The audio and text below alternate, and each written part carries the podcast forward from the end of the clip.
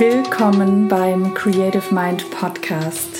Mein Name ist Maike Döling. Ich hoste diesen Podcast und ich freue mich, dass ich dich heute ein Stück deines kreativen Weges begleiten darf und das gemeinsam mit meinem neuen Gast, dem Künstler Frank Bührmann, der uns heute mit in seine Welt der Kunst und Kreativität nimmt. Ich wünsche dir viel Freude und Inspiration mit dieser Folge.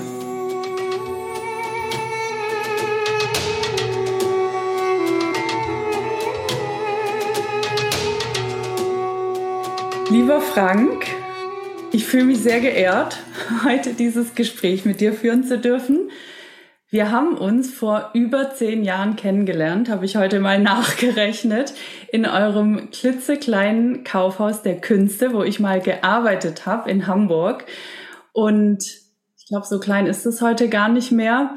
Du als Künstler hast auf jeden Fall schon einen längeren Weg hinter dir, würde ich sagen. Und ich habe ganz viele Fragen an dich. Ich freue mich auf das Gespräch. Herzlich willkommen im Podcast, lieber Frank.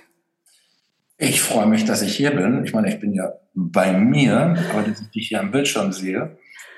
Hab dich lange nicht gesehen, aber siehst immer noch genauso aus wie früher. Das ist unglaublich. das kann ich nur zurückgeben. ja, ich habe was machen lassen. ich habe mich rasiert heute. Für mich. Ich fühle mich geehrt. Wie geht's dir aktuell und was, was bewegt dich so? Geht mir gut. Was mich bewegt, sind, ist natürlich immer noch Kunst. Mhm. Äh, das bewegt mich 24 Stunden am Tag und das sieben Tage die Woche. Und ich denke mir dauernd irgendeinen Quatsch aus. Und setzt das dann eigentlich auch sofort um oder versuche das umzusetzen. Mhm. Manchmal scheitert man, aber eigentlich bewegt mich nichts anderes.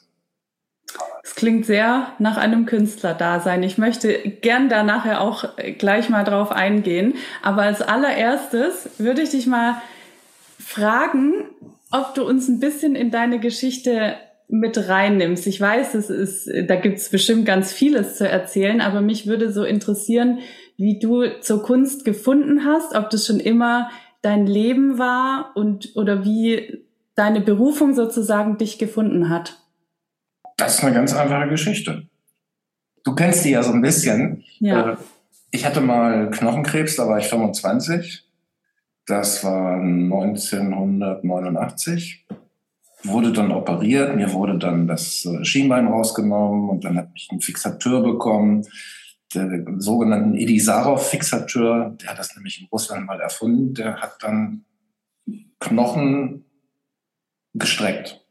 Das heißt, ich habe 35 Zentimeter Schienbein, haben die ausgebaut, ein Stück Knochen unten losgesägt und dann habe ich diesen Fixateur bekommen und habe das über eine Spule und einen Schraubenschlüssel wieder hochgezogen, bis das wieder oben war.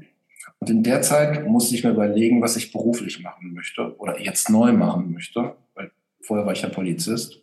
Mhm. Das ging dann nicht mehr. Und dann habe ich überlegt, okay, entweder wirst du Schriftsteller, weil du echt lügen kannst, oder Pianist, aber dafür war ich dann doch zu lausig, oder mach mal was Neues und schmierst mit Farben rum. Das habe ich gemacht. Und das hat Spaß gemacht. Und das hat auch sofort geklappt. Ich konnte damit Geld verdienen.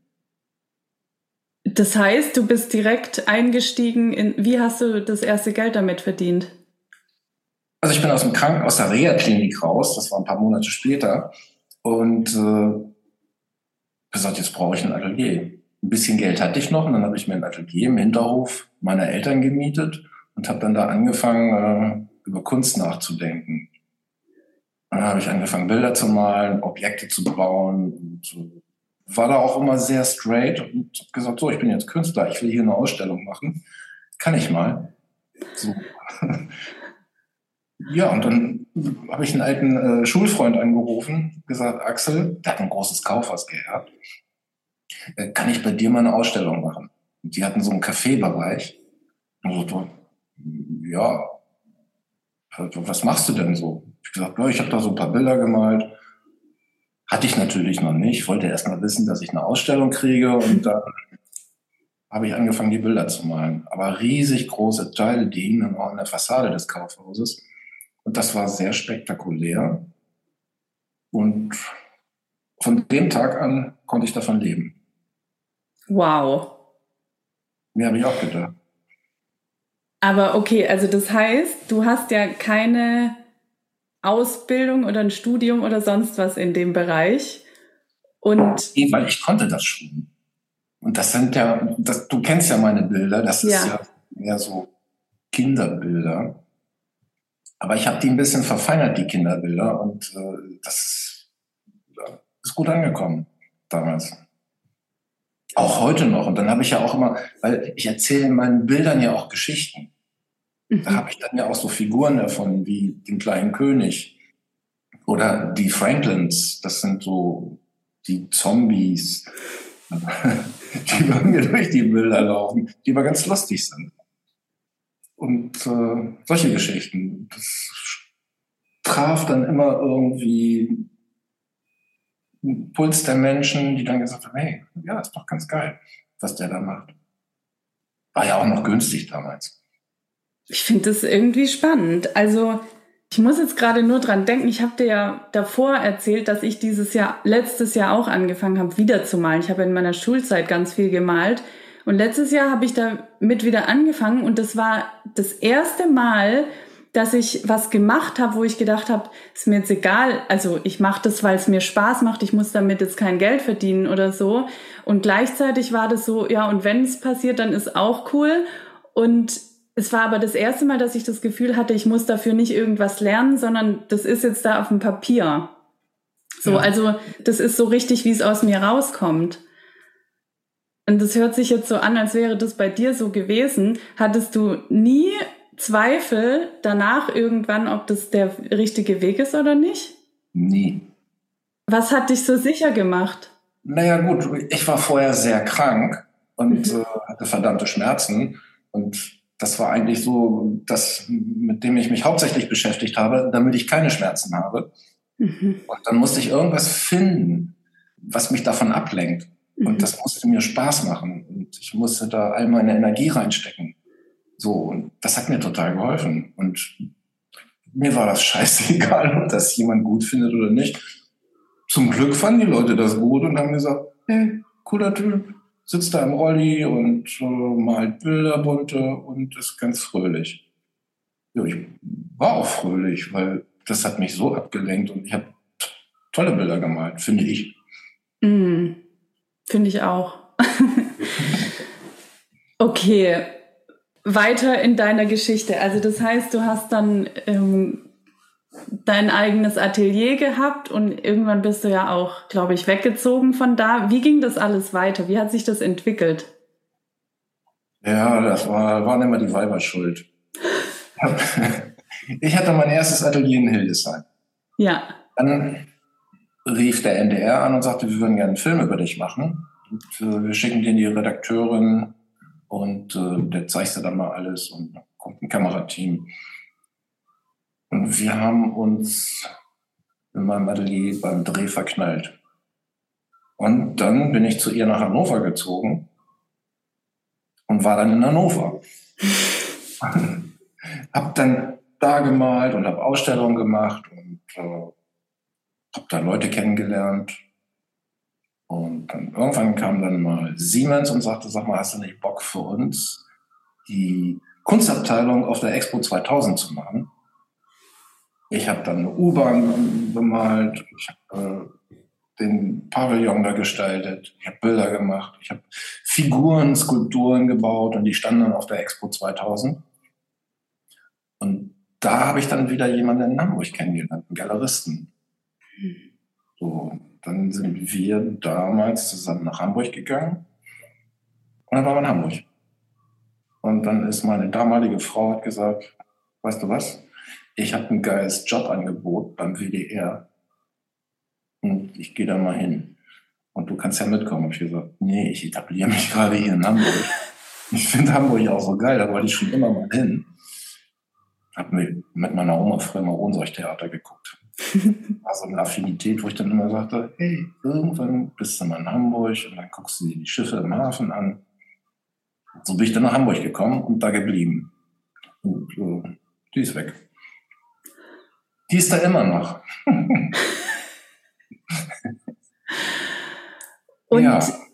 Jetzt habt ihr ja, also ich habe ja vorhin gesagt, ich habe mal bei euch in dem Kauf, klitzekleinen Kaufhaus der Künste gearbeitet und das sind ja jetzt, da verkauft ihr ja keine Bilder oder naja, ein paar vielleicht, aber es sind ja hauptsächlich Kleidung, Taschen und, und so, ne, Alltagsgegenstände auch. Wie hast du dich dahin entwickelt, dass, dass das jetzt solche Gegenstände sind und nicht mehr Bilder?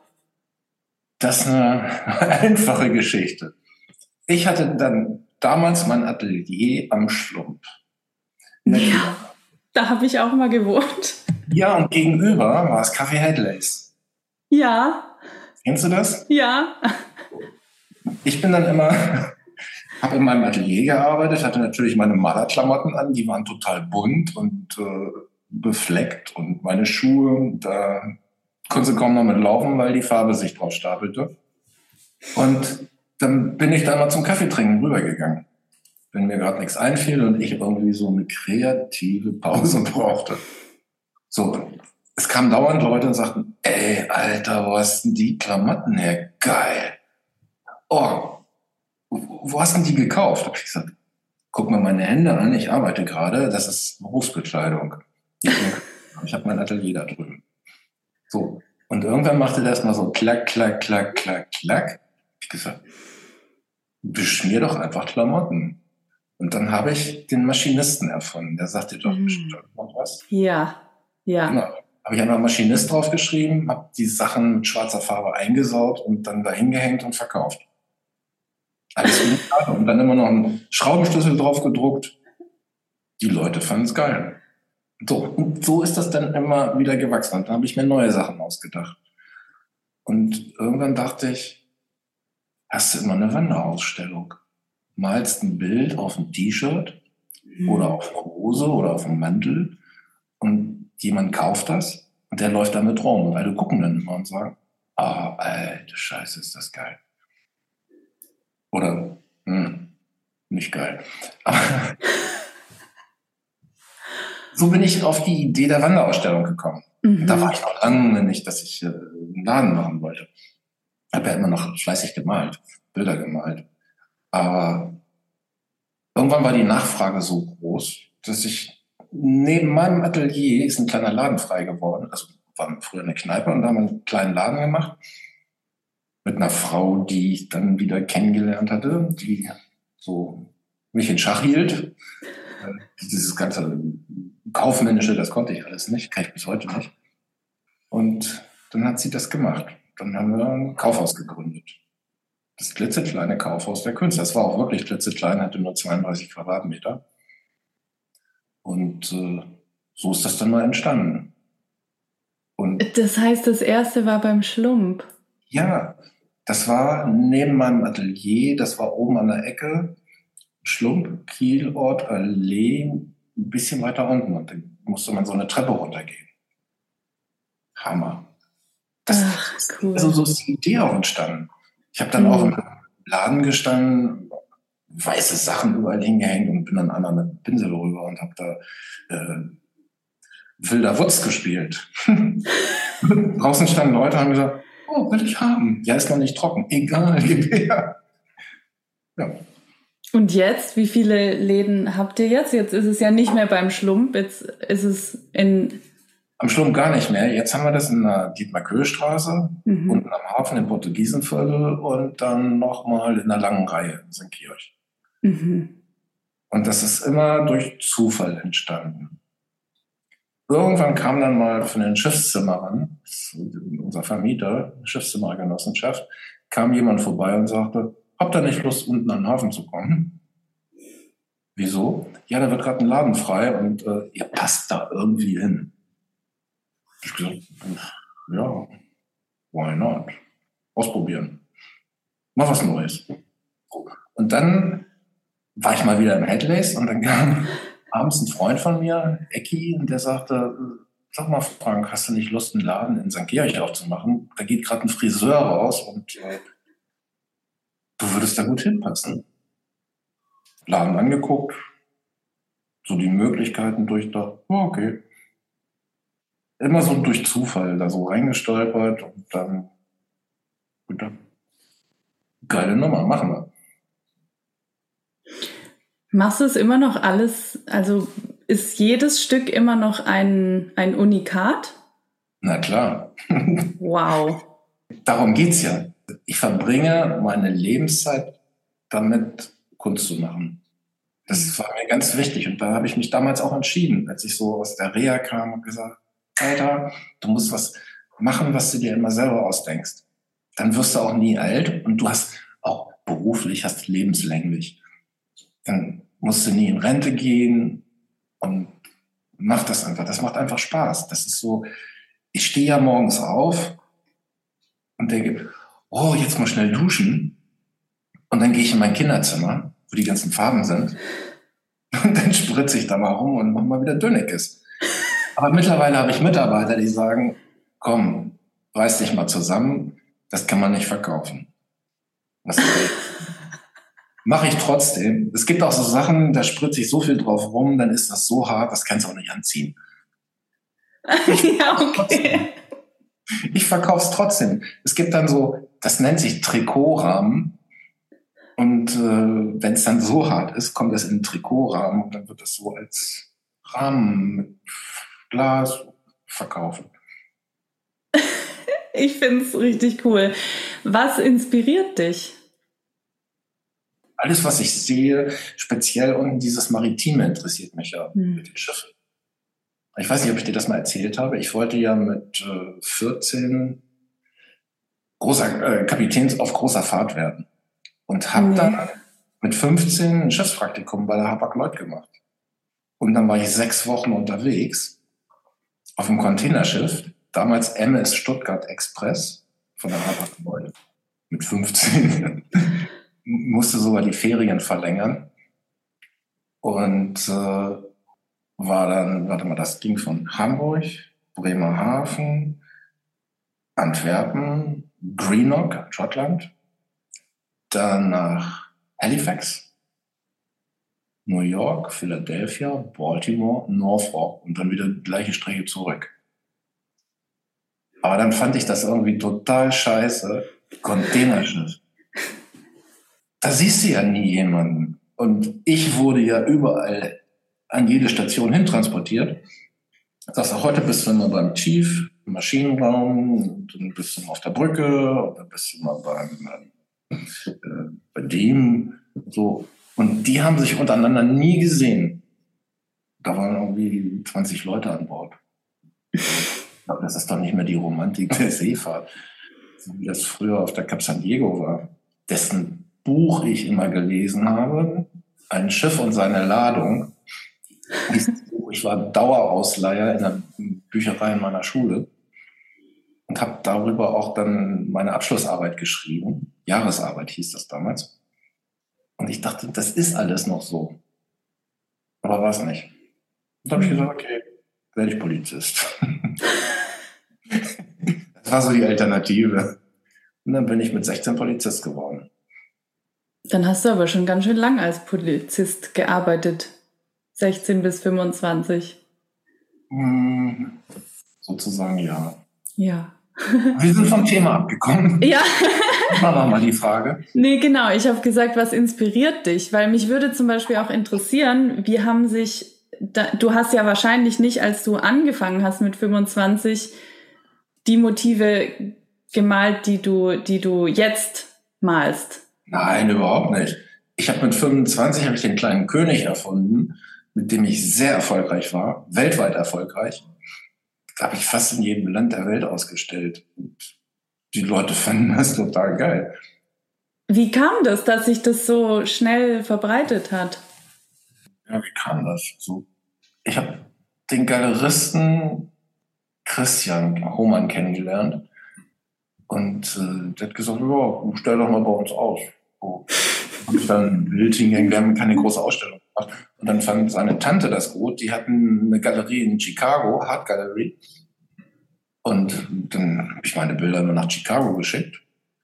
Hatte dann auch zum Glück einen Manager weil ich das selber alles nicht auf die Reihe gekriegt, weil ich immer nur am Malen war. Und äh, dann hat Richard Gere auf einer Wohltätigkeitsveranstaltung in Amerika ein Bild von mir ersteigert. So, und das stand dann in der Presse. Mhm. Und auf einmal alle, oh, mal gucken, was der so macht. Und ich, ich weiß auch nicht, wie das da in die Presse kam. Es war erst in der amerikanischen Presse und dann war es in der europäischen Presse und dann, ich habe auch nie drüber nachgedacht, weil mhm. das hat mich eigentlich nie so interessiert. Ich wollte einfach malen. Und ich habe immer schneller gedacht oder schneller Ideen gehabt, als wie ich es dann aufmalen konnte. Mhm. Ich habe auch in der Zeit kaum geschlafen. Ich habe ich hab richtig Gas gegeben.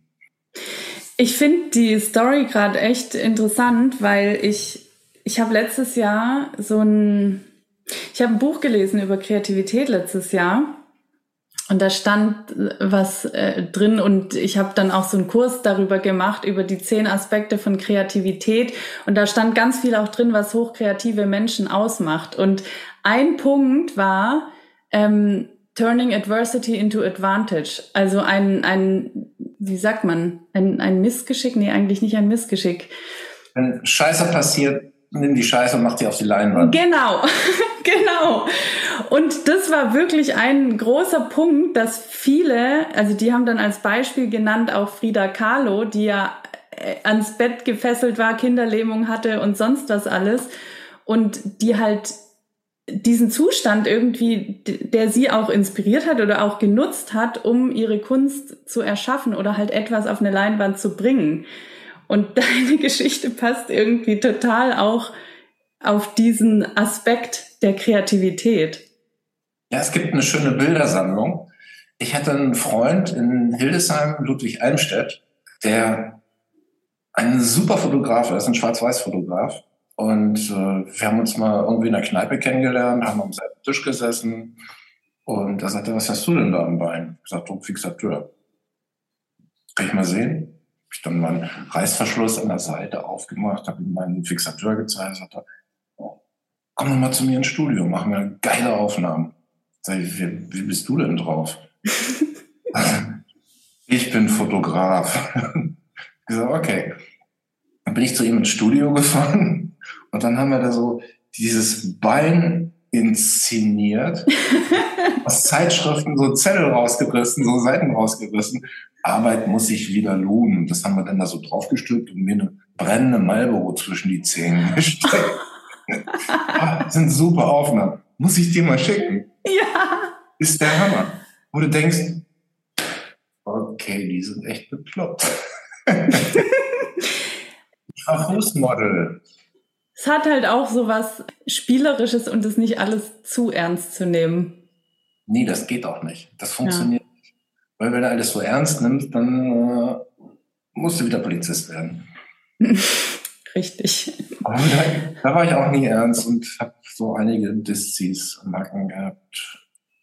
War nicht so mein Beruf.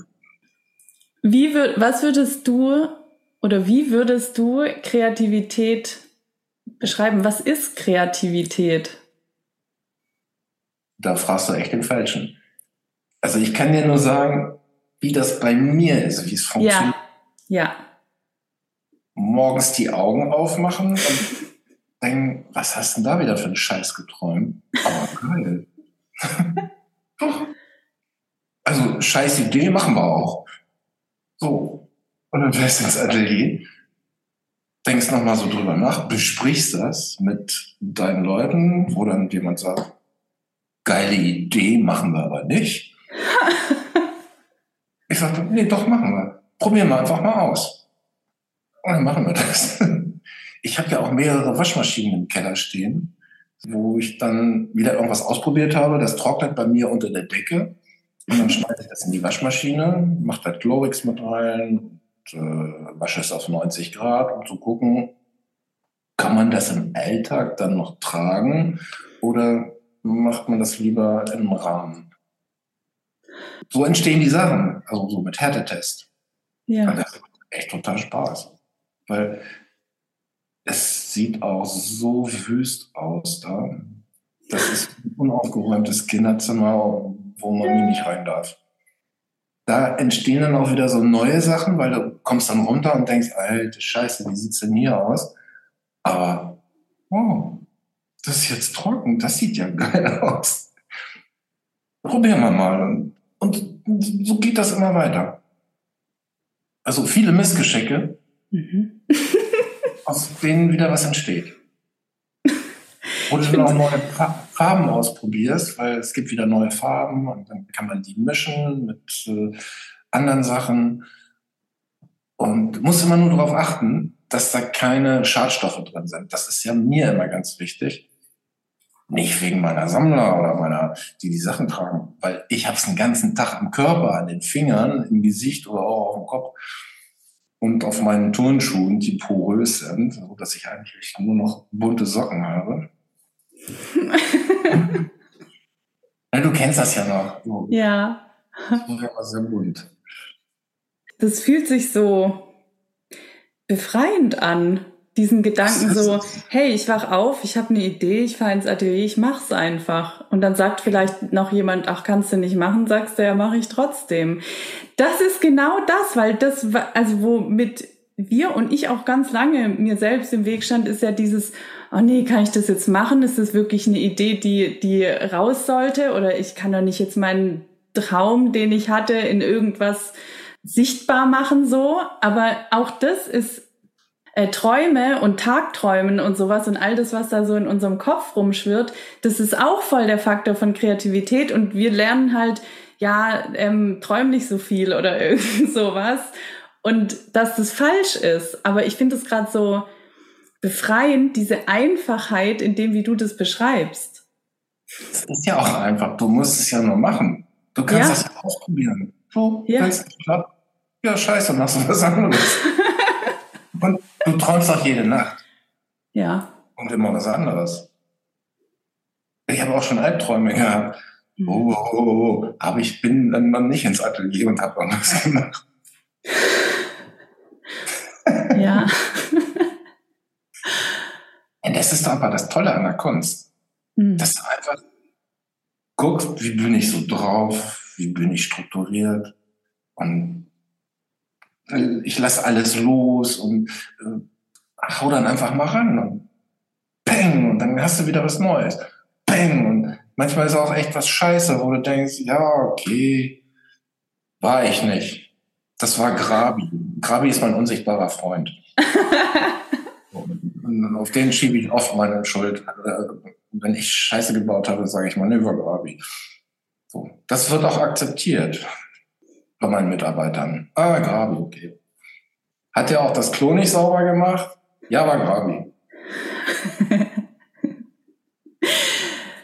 Was macht es mit dir, wenn jetzt einer der Mitarbeiter zum Beispiel kommt und sagt, Frank, das kannst du nicht verkaufen, das ist zu krass.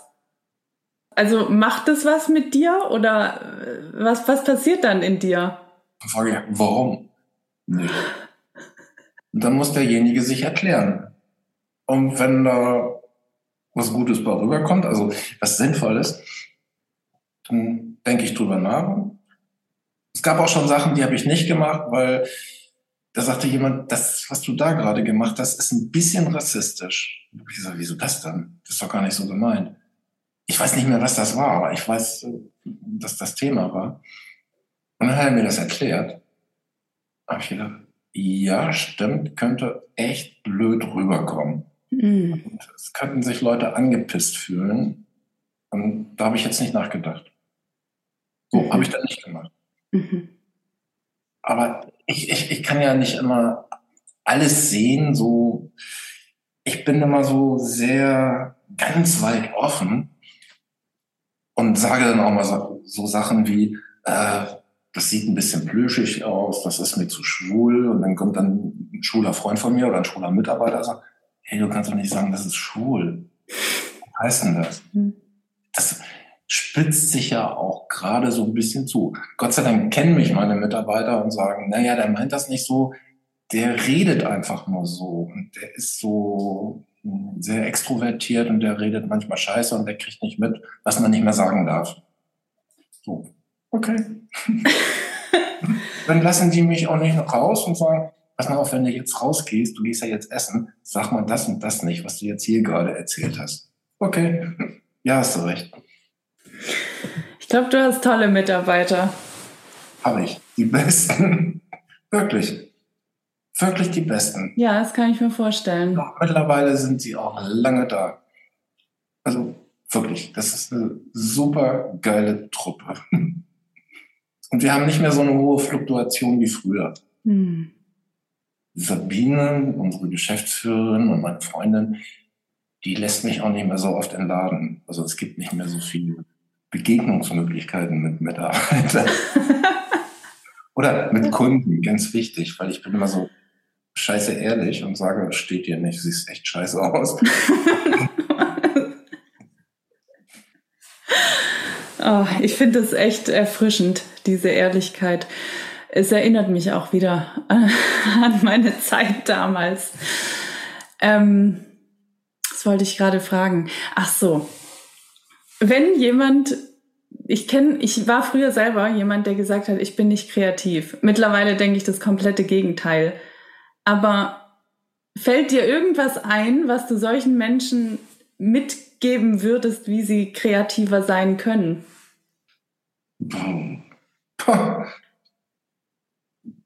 Du musst einfach so, du musst dir so Momente und Räume schaffen, wo du alles loslässt.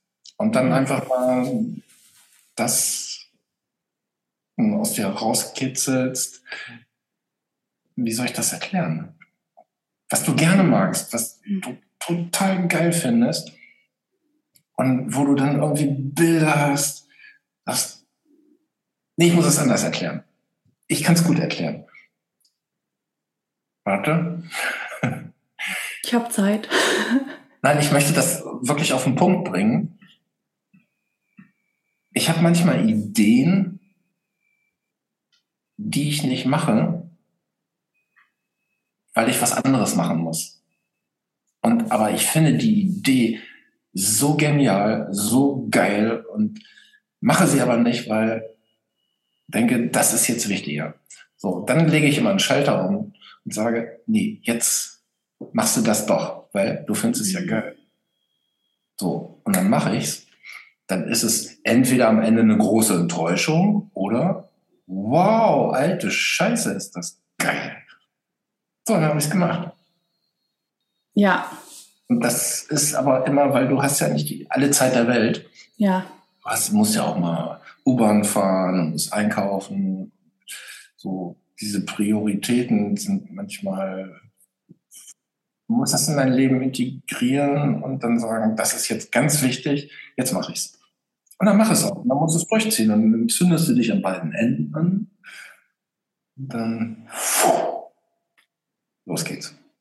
Ich glaube, der entscheidende Punkt, den du gerade gesagt hast, Raum schaffen dafür. Ja. Weil wir so oft denken so, ach nee, ich muss noch das machen. Ich habe keine Zeit. Ich habe keine Zeit. Ja, das ist immer das, was im Weg steht. So. Ja. Auch ja. ich mit zu kämpfen habe, weil ich habe so viele Verpflichtungen. Aber das Gute ist ja, ich habe ja Leute, die sagen, nee, mache ich.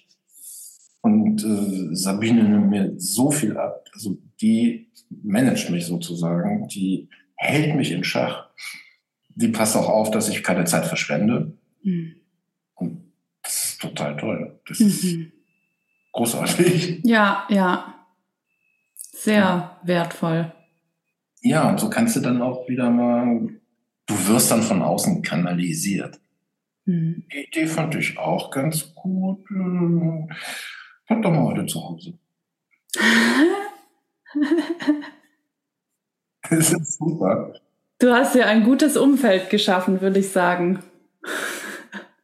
Naja, ich selber wahrscheinlich nicht. Das wurde mir immer geschaffen. Ich bin, äh, was hat mal jemand gesagt? Ich bin so ein Grommel, so, so manchmal nicht liebenswert, sondern auch ein Arschloch. Mittlerweile verstehen wir uns. Sagen wir mal, komm du nicht so oft ins Atelier, äh, komm du nicht so oft in den Laden und wir kommen auch nicht in dein Atelier und dann. Aber wir verstehen uns trotzdem. Hm. Du hast ja auch immer wieder Kinder- oder soziale Projekte gemacht, was viel auch mit für Kinderorganisationen oder ähm, hier das Projekt, was als ich da war, Hamburgs frohe Kinderaugen oder so hieß das. Achso, Hamburgs frohe Kinderaugen. Ja, aber es gab ja mehrere Projekte. So was, also wie kommt es zu diesen oder kam es zu den sozialen, zu dem sozialen Engagement und was was fasziniert dich daran oder was treibt dich an? Also angefangen hat das mal mit der AIDS-Hilfe, Kinder-AIDS-Hilfe in Hildesheim. Das war kurz vor der Expo 2000 und die waren fast pleite und hätten ihre Räumlichkeiten aufgeben müssen. Und das hat mir damals Kurt Machens erzählt, da war der Oberbürgermeister von Hildesheim, der sagte, ja, Frank, kannst du da nicht irgendwie was für die machen? Und habe ich gesagt, Kinder-Aids-Hilfe? Ja, klar. Also das war auch so ganz unbedarft.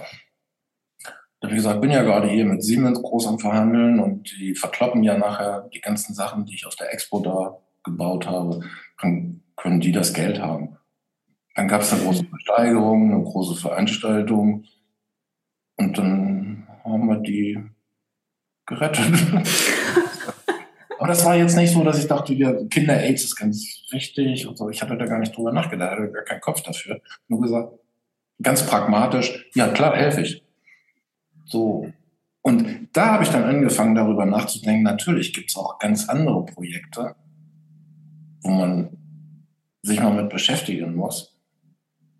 So als Künstler machst du das ja immer nicht so, weil du mit dir selbst beschäftigt bist. Und mhm. so kam ich dann mal zur NCL-Stiftung hier in Hamburg NCL ist, das ist, äh,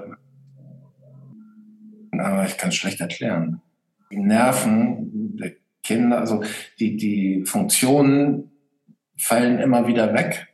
Also mhm. nach und nach und so, und dann irgendwann sterben die. Mhm, mh. Hat mich dann bin ich über den Roundtable, da war mein Bruder damals äh, Deutschlandpräsident, der sagte hier, Sie sitzen da in Hamburg, finden Sie bestimmt gut gehen wir mit dem Essen. Dann hat er mir das erklärt, was das ist. Und dann habe ich gedacht, ja, okay, jetzt kümmere ich mich mal um euch. Oder ich gebe euch mal so meine Bilder, die könnt ihr versteigern. Und äh, ich kann da nicht so mit auf die Kacke hauen, weil das ist so, so tick ich nicht. Ich nee, ich finde das, ich finde das gerade voll spannend, weil irgendwie alles, was du bisher so jetzt erzählt hast, ist halt wirklich so, du hast nicht so viel drüber nachgedacht, sondern du hast halt gemacht, was vor dir lag sozusagen. Auch wenn es jetzt zu diesen Organisationen kommt. Und ich, das finde ich irgendwie das Coole, weil ich habe manchmal das Gefühl, Mann, das ist doch so anstrengend manchmal, wenn man sich ständig überlegt, was man da jetzt noch äh, machen soll oder ne, auch wenn ich sage, okay, ich möchte vielleicht auch mal äh, mein Geld investieren, das ich verdiene mit einem bestimmten Projekt irgendwo hin. Aber dieses ganze Gedanken machen ist so anstrengend. Und ich finde es gerade, das ist alles so erleichternd, dieses, dieser Gedanke, ja, ich nehme, was auf mich zukommt und schau, was davon ich machen will und was halt nicht.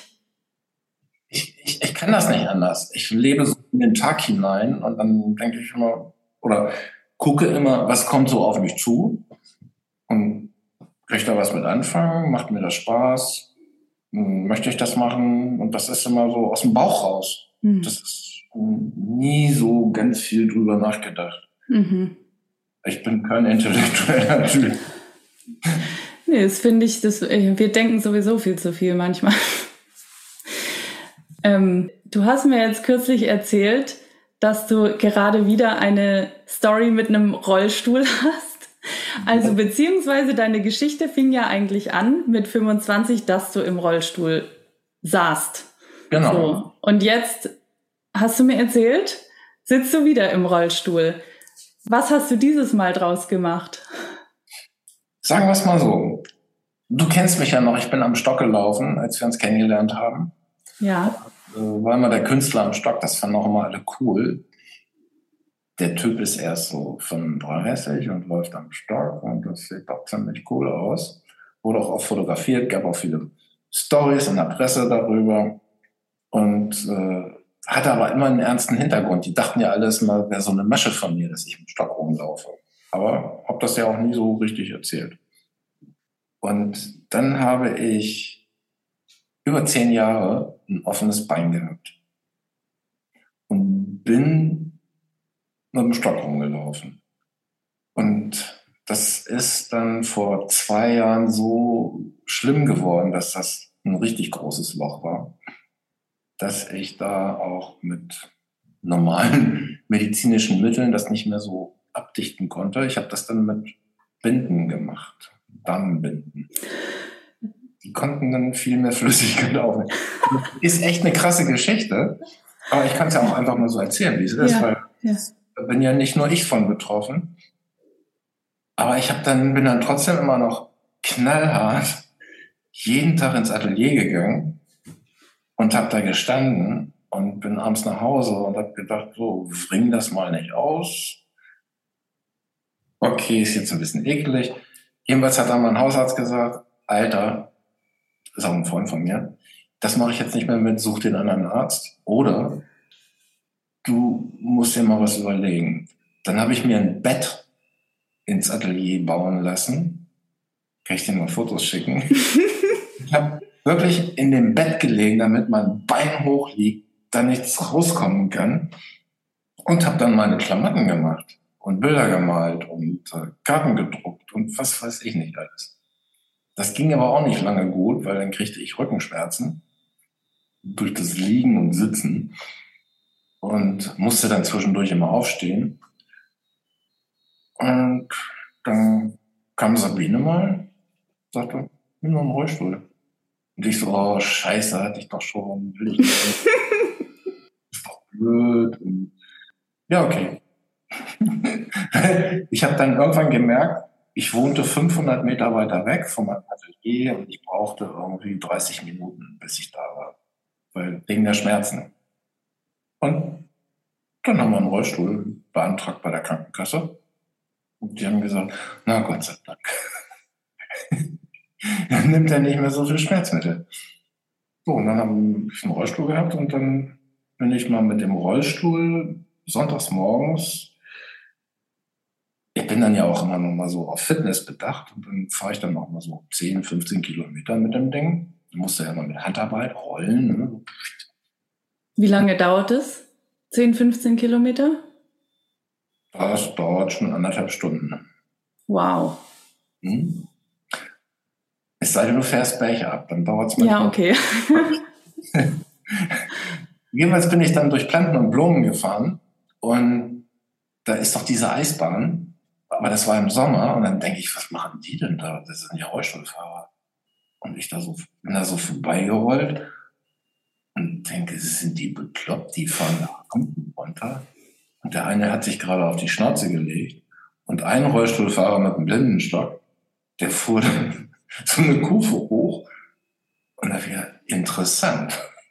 Ich mit meinem Rolli dann da rein, hab gesagt, hey, wer seid ihr denn? Was macht ihr denn hier? Hm, ja, Sit and Skate. Und so heißt das. Wir sind so ein Verein und äh, wir skaten hier. Und ich mit meinem Aktiv-Feldrollstuhl, darf ich mal mitskaten? Ja, klar. Und bin dann auch so eine Rampe ein bisschen hochgefahren. Und dann, hey, ist das geil. Weil ich bin ja die Bordsteine mal nicht hochgekommen. Und ja. dem Skatepark bin ich auf einmal in Anführungsstrichen den Bordstein hochgekommen. Und dann fragte mich auch jemand, das war der David Lebusa, der das gegründet hat. Und der sagte, du kannst ja bei uns mitmachen, kommst auch noch mal ab und zu vorbei. Ja, habe ich dann gemacht. Seitdem tauche ich da regelmäßig auf und äh, finde das total gut, weil die bringen Kindern, die auch gerade im Rollstuhl gelandet sind oder schon länger im Rollstuhl sitzen, bei, wie sie barrierefrei über Barrieren kommen. Mhm. Die können echt Tricks. Deswegen habe ich ja jetzt auch viele fünfjährige Freunde oder vierjährige Freunde, die ich dann immer bei diesen Treffen und bei diesen Trainings treffe. Coole Nummer. Ja, echt co coole Story auch. Also das ist ja wieder was, was dir sozusagen auf dem Weg wirklich auf dem Weg begegnet ist durch ja, ist ja immer so.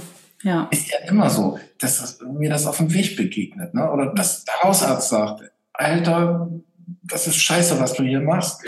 Mach mal was Richtiges, mach was draus. So. Du denkst dann auch nur, ich denke ja auch immer nur fünf Minuten drüber nach, weil, hm, ja, okay, ja, hat er recht. So, hm. so tick ich. Hm. Und das war da auch so. Jetzt fahre ich da gerne hin, auch wenn ich keine Zeit habe. Ich müsste eigentlich was anderes machen, aber denke dann, nö, das ist jetzt wichtiger, dass ich einfach lerne, wie ich eine Halfpipe.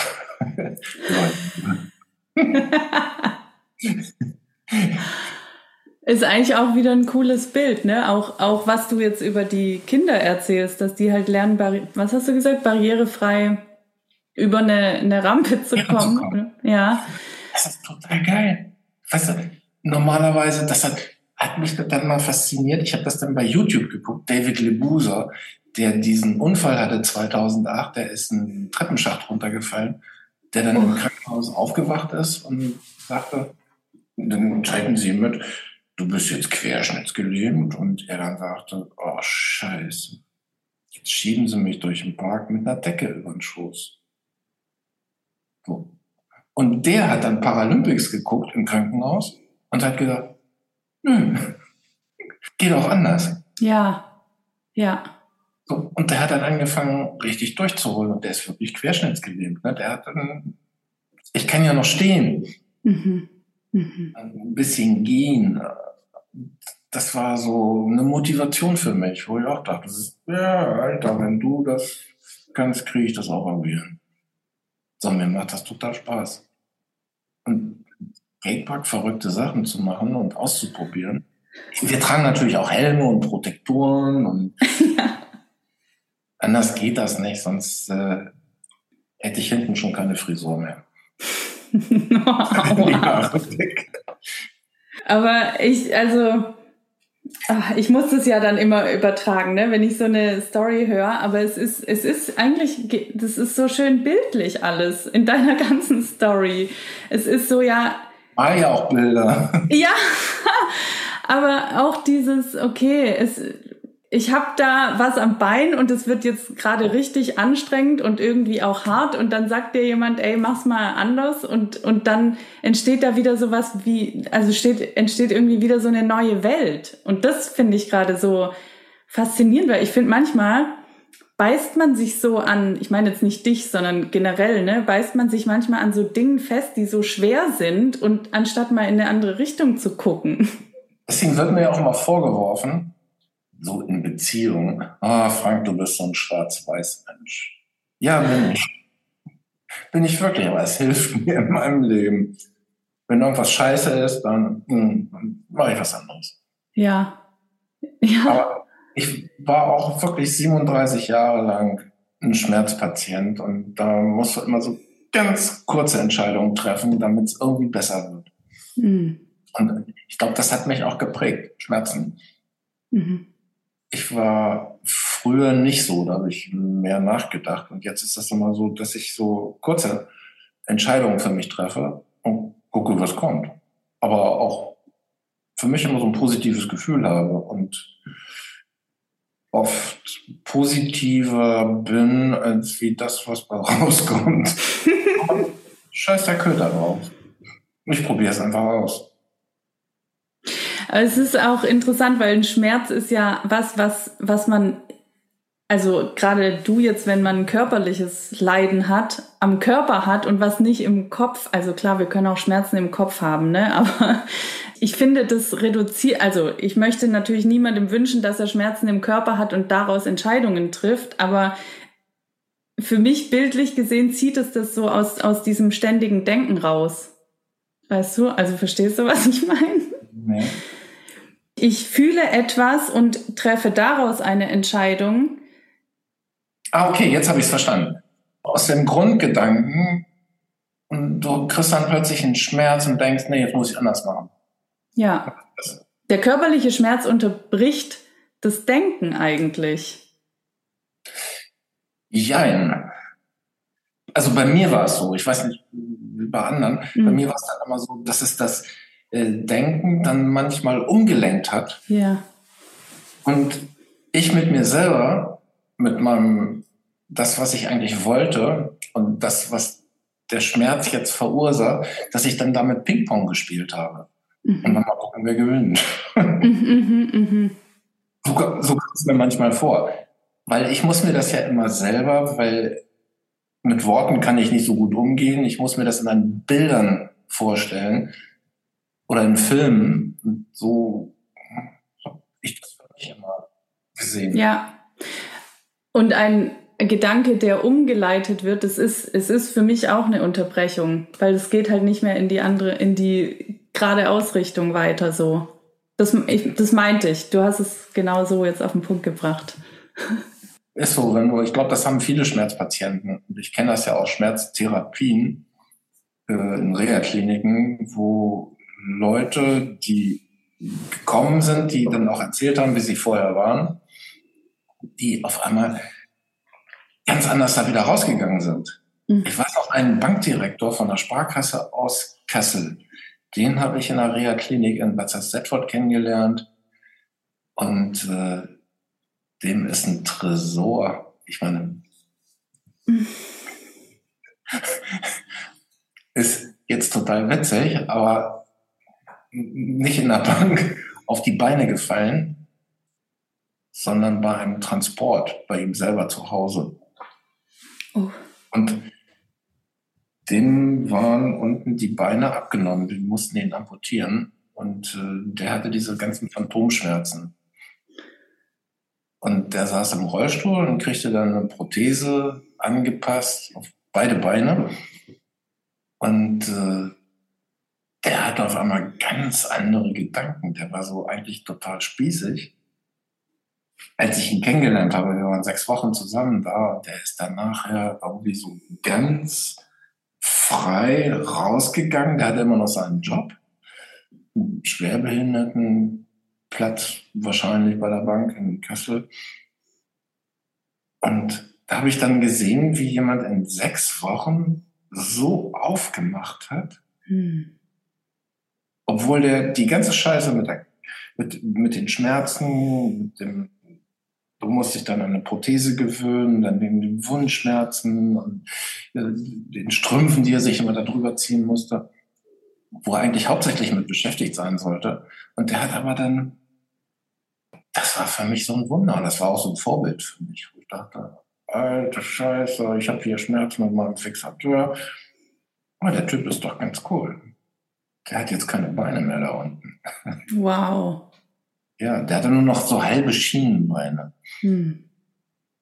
War auch eine witzige Geschichte. Und wir saßen dann auch unten manchmal, die hatten da so eine Cafeteria, da konntest du dann alkoholfreies Bier ziehen aus dem Automaten. Dann haben wir uns tierisch besoffen. Und der war total lustig. Da habe ich gedacht, alter Schwein, du bist echt eine coole Sau. Und daran habe ich mich dann auch so orientiert. In dem Moment. Woran genau? Also was hat dich inspiriert, dass er sich so geöffnet hat? Äh, der hat viel Schmerzmittel genommen. ja, der war ständig high. Aber ich habe gedacht, okay, das kannst du ja auch. Und wir hatten später noch Kontakt und der war dann, als er dann noch weniger Schmerzmittel genommen hat, war der auch immer noch so, hm. dass der und ich habe gedacht, ich mache das mir jetzt zu meinem Grundprinzip. Ja, muss ja irgendwie weitergehen. Hm. So kannst ja nicht hier so im Rolli sitzen und hey, wir machen was draus. Hast du jetzt weniger Schmerzen? Ja, jetzt ja. Mit dem Rolli ja. Hm. Vor allem ist das Bein zu. Schön. Ja. Gibt es das bei dir? Bist du manchmal unmotiviert? Gibt es das bei dir oder uninspiriert? Klar. Ich kann mir das bei dir nicht vorstellen. Doch, gibt es auch. Also ganz selten, aber manchmal bin ich einfach müde, ausgelaugt und aber mehr keinen Bock. Und dann machst du halt auch einfach nichts. Nö. Ja dann gehe ich gerne shoppen. kaufe bei Rewe Blumenkohl, Tomaten, Gurken. Das mache ich wirklich. Ich fahre in den Supermarkt und kaufe irgendwie was für ein tolles Essen. Das nenne ich dann immer, ich gehe shoppen. Und das macht mir total Spaß. Ich koche ja auch gerne. Ich bin ja der Koch hier in unserer Beziehung. Seit 13 Jahren. Wow. Wow. So lange bin ich mit der schon zusammen. Ja, ungefähr so lange damals, als wir uns kannten, als ich bei euch gearbeitet habe. Da habt ihr euch gerade kennengelernt. kennengelernt. Ja. Ja, und so lange bin ich mit der schon zusammen. Total glücklich. Das ist schön. Das freut mich. Ja, das ist schon ein bisschen zu lange, finde ich. Gerade. Nein, nein. nein, Also- nein, Frank. Die will ich auch behalten. Ja, das ist gut so. Aber die ist schwierig, hat ihr Vater gesagt, aber irgendwie alles gut. Das ist jetzt, glaube ich, meine letzte oder vorletzte Frage. Wir haben ja jetzt erfahren, dass, dass bei dir die Dinge immer so entstanden sind mit dem, was gerade vor dir lag. Hast du trotzdem auch irgendwelche Ziele oder Visionen oder sowas, was du mal gerne machen würdest? Na klar. Und was kommt da? Was, was, was dürfen wir von dir erwarten? Was kommt da von dir? Okay, guck mal, ob du noch auf dem Band zwei Stunden Zeit hast. viele Ideen. Ich habe, ganz ehrlich, ich habe jeden Tag eine neue Idee. Ich habe auch Filmideen. Ich habe eine äh, Talkshow-Idee für Ingo Naujoks und für mich, so die Ingo auch gut findet. Und das ist immer so ganz viel, was so aus mir raussprudelt. Und äh, kennst du diese Automaten auf dem Jahrmarkt, wo du dann mit so einem Ding da reingreifen musst und vielleicht fängst du was? Ja, mein Gott, und die fallen immer runter. Genau. So.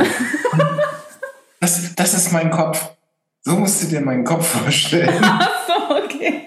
Und ich muss dann irgendwas aussuchen, weil ich klapper das einfach aus und dann sagt jemand, hey, geil, nehmen wir. Und es wird immer schlimmer. Ich dachte ja immer, irgendwann wird das ja mal so, wenn du älter wirst, ich bin jetzt 59, so, ich weiß, ich sehe jünger aus, so musst du gar nicht so gucken. Und das wird immer weniger. Nee, im Gegenteil, es wird immer mehr. Und ich habe dann nur lustige Ideen und äh, es liegt natürlich auch daran, dass ich ganz viel sehe. Das ist ja das Schöne am Computer und am Streamen. Du machst ja so, erweiterst deinen Horizont und siehst dann bei TikTok irgendwelche komischen Geschichten.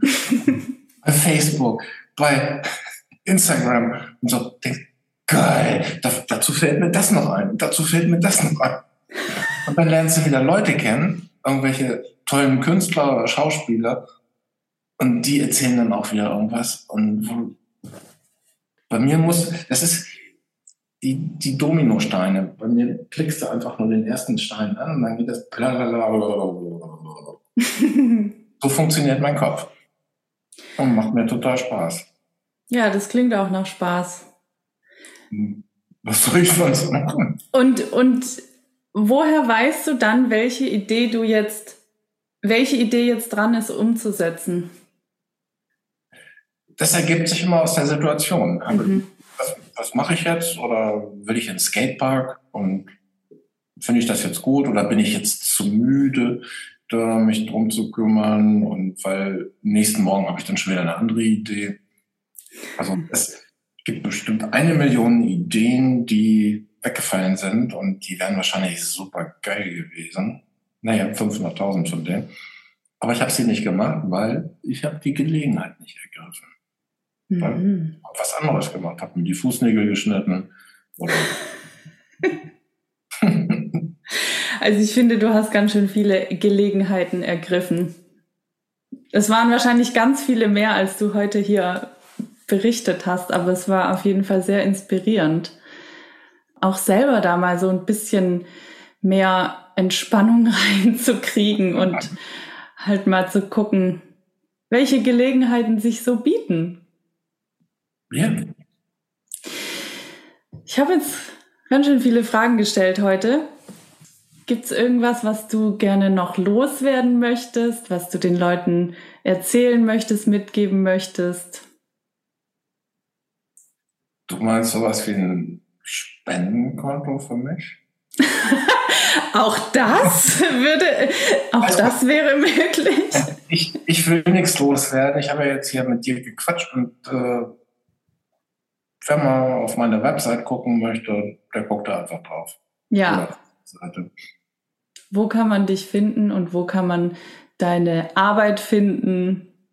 Kann man dich kontaktieren, wenn jetzt jemand sagt, hey Frank, ich möchte dir, ich möchte dir ein Angebot, ich möchte was mit dir machen, ich möchte eine deiner Ideen umsetzen. Wie kann man dich kontaktieren? Einfach Frank Bührmann bei Google eingeben und dann kommen dann meine ganzen Seiten Facebook, Instagram, Viapa Hamburg. Gut, ich verlinke das alles in den Show Notes. Dann können die Leute da einfach draufklicken. Ich danke dir sehr für deine Zeit. Es hat Spaß gemacht mit dir. Danke dir, das hat total Spaß gemacht, mal wieder mit dir zu quatschen. Ja. das letzte ja. Mal habe ich dich mit Farbe besudelt. Stimmt. Das war eine schöne Aktion mit Sanna mhm. und Robert und Jutta. Mhm. So eine Kunstaktion. Ja, das war ein toller Abend in Hamburg. Ich komme mal wieder vorbei bei euch, wenn ich in Hamburg bin. Mach das bitte. Ja, mach ich. Das fand ich jetzt hier total toll, dass wir beiden mal gequatscht haben. Ich auch. Dass das nicht nur einfach so Smalltalk war, sondern. Ja. Also morgen rufe ich dich nochmal an und interviewe dich. Okay. Danke, Frank. Das war. Danke, Maike. Schön.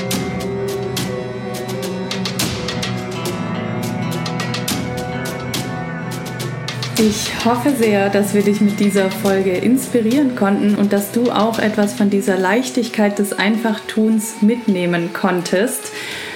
Wir würden uns freuen, wenn du uns ein kleines Feedback geben möchtest oder auch einfach deine Gedanken zu dieser Folge mit uns teilen möchtest. Das kannst du gerne unter dem Post zur heutigen Folge bei Instagram oder Facebook tun oder natürlich auch in einer direkten Nachricht an einen von uns. Unsere Links findest du natürlich in den Show Notes. Ich würde mich auch sehr freuen, wenn du mich bei meinem Podcast-Projekt weiter unterstützt und das kannst du tun, indem du diesen Podcast an deine Freunde, Bekannten, Kollegen, an deine Familie weiterempfiehlst, die auch von diesen Inhalten profitieren können. Und du kannst es auch tun, indem du mir in deiner Podcast-App eine positive Bewertung gibst oder sogar bei Apple Podcast eine Rezension schreibst. Darüber würde ich mich sehr freuen und ich lese sie natürlich alle. Ansonsten gibt es jetzt gerade von mir die The Creative Mind Expanded Membership. Das ist ein Mitgliederbereich für Schauspieler und Künstler, die sich mit dem Thema des Sichtbarseins auseinandersetzen und dort bekommst du monatlich zu einem konkreten Thema Mindset-Inhalte von mir und auch eine Session, sei es eine Meditation oder Breathwork-Session, immer passend zum Thema des Monats. Außerdem gibt es ein QA, in dem ich deine konkreten Fragen beantworte und es gibt jeden Monat einen Gast aus der Branche, der auch passend zum Thema seine Erfahrungen teilt und auch deine Fragen beantwortet. Ich würde mich sehr freuen, dich dort begrüßen zu dürfen. Und ansonsten danke ich dir jetzt erstmal von ganzem Herzen fürs Zuhören und ich würde mich natürlich freuen, wenn du auch bei der nächsten Folge wieder mit dabei bist.